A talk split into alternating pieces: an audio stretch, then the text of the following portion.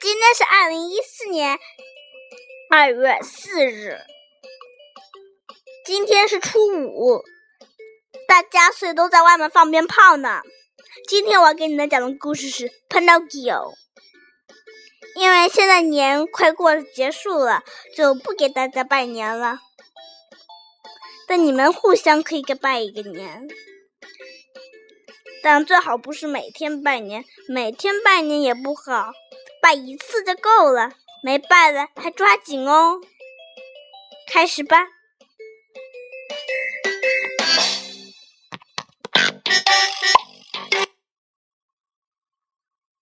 Geppetto was a carpenter who made things out of wood. He made chairs, tables, toys, and dolls. You name it, and he could. He liked to stop. he had a lovely shop inside his home, but what he really wished for was a son to call his own.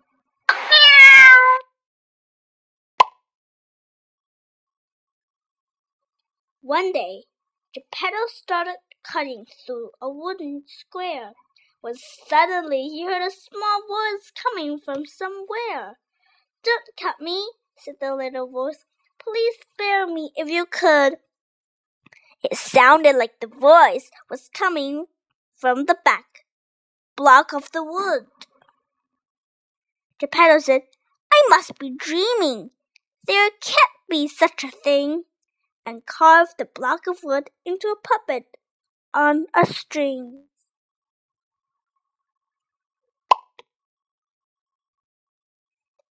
Geppetto was so happy when he was done. He thought, Of all the dolls I've made, this is the nicest one. Read dolls, big blue hat. He painted every toe and even gave the doll a name. It was Pinocchio. Tap the record button beside me to record my voice.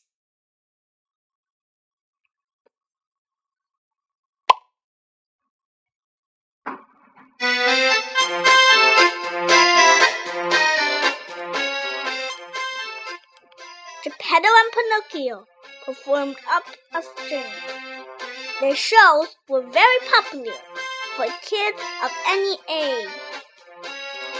But one day, as they were staying, it was the strangest thing. The puppet danced on, on its own, as if it had no string.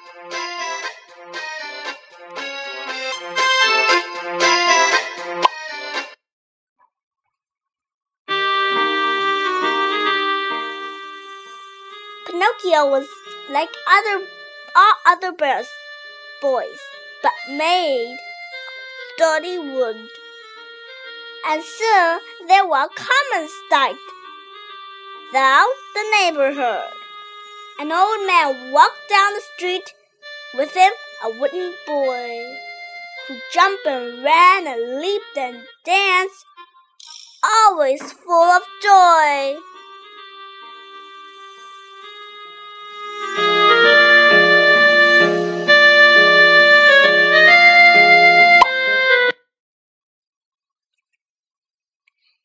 Geppetto loved Pinocchio as if the puppet was his son. Although the boy was made of wood, he was just like everyone. He went to school each morning, learned his lessons like the rest, and loved to play with other boys. At soccer, he was best.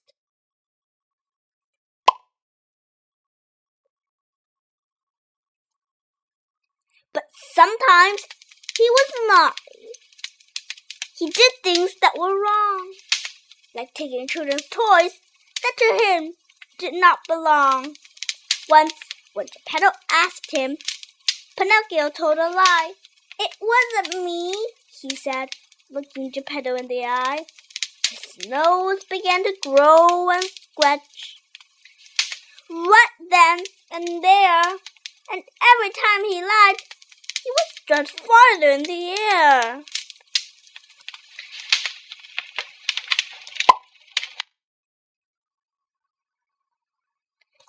Pinocchio was a good boy, but sometimes he forgot that telling the truth is good behavior. Lying is not. When he didn't tell the truth, his friends would quickly know because every time he lied, his nose was started to grow.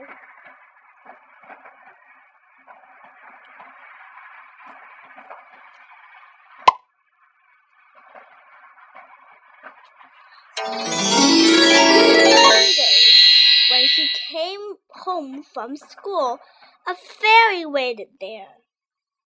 She had a magic wand and wings and sparkling blue hair. He'd never seen a fairy before and was a little shy. She smiled at him and waved her wand, twinkle in her eye.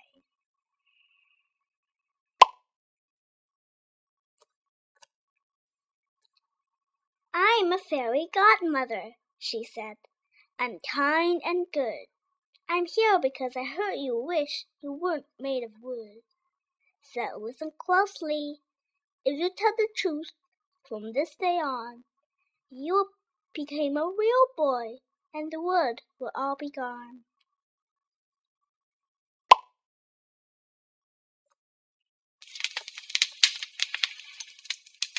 The next morning at breakfast, when Geppetto turned his back, Pinocchio dropped the plate to the floor with a crack. When Geppetto asked Pinocchio who broke the plate, he remembered his promise before it was too late. I didn't mean to break it. It was an accident, you see. But I cannot lie. I'm sorry, Geppetto. It was me. Uh-oh!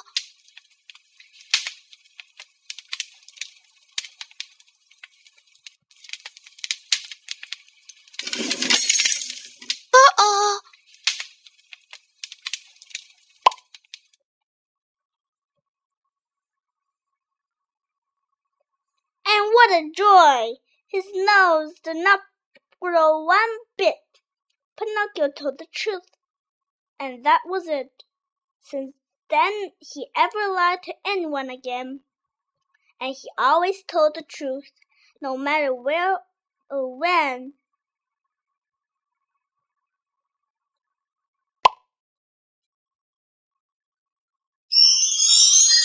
One day, the fairy came and stood by Pinocchio's bed. She said some magic words and touched her wine to his head. Right away he fell asleep.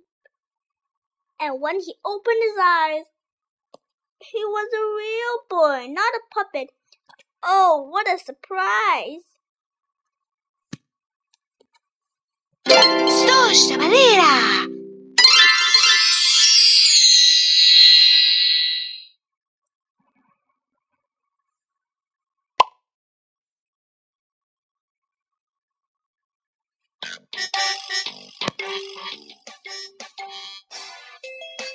And they lived happily ever after. Pinocchio and his dad. Geppetto, the old carpenter, was so very glad that after wishing so long for a son of his own, he had Pinocchio, a real boy, of flesh and bone. Pinocchio learned to tell the truth, and you should all know too. You should tell the truth and never lie, no matter what you do.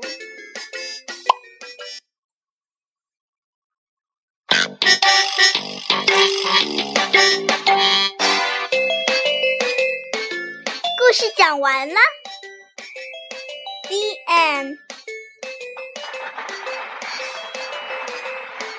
想不想再听啊？别忘了，我还要给你放一个世界名曲哦。听到鞭炮声吗？很响哦。好了，再给你放个世界名曲吧。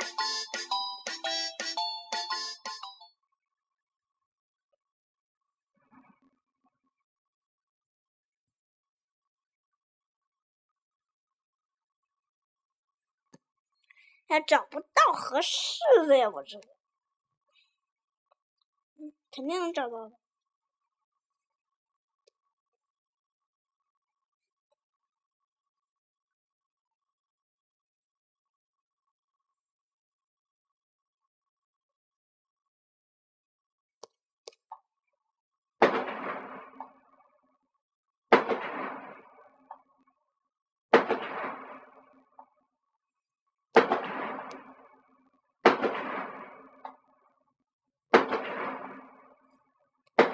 那就听卡门的吧。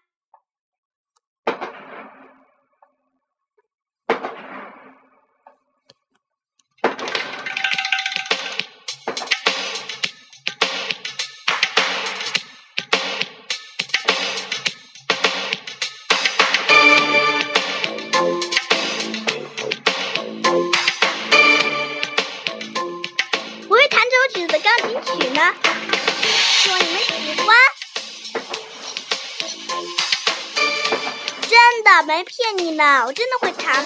这首曲子是，呃，比才写的，是关于卡门的。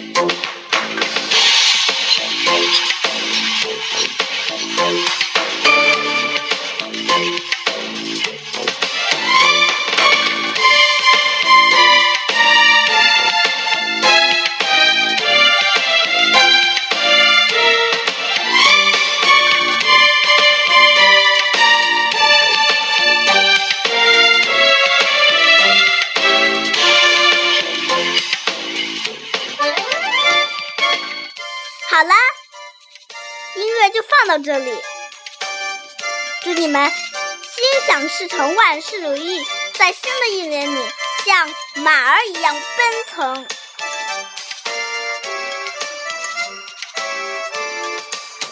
今天是不是也要吃饺子啊？对我们家人也是。祝你们能吃到幸运硬币，最好是包一个，这样就能知道谁有福谁没有福啦。不过全家人都有福，吃到了硬币的那个人许个愿就可以了。啊，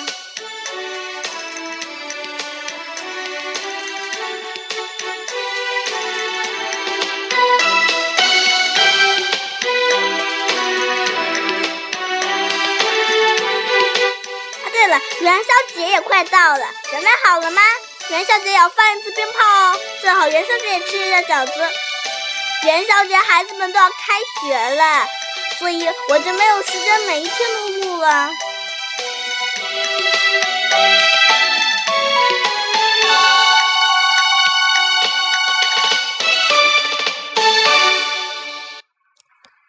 好了，这个歌曲也就听完了，那我们就再见了。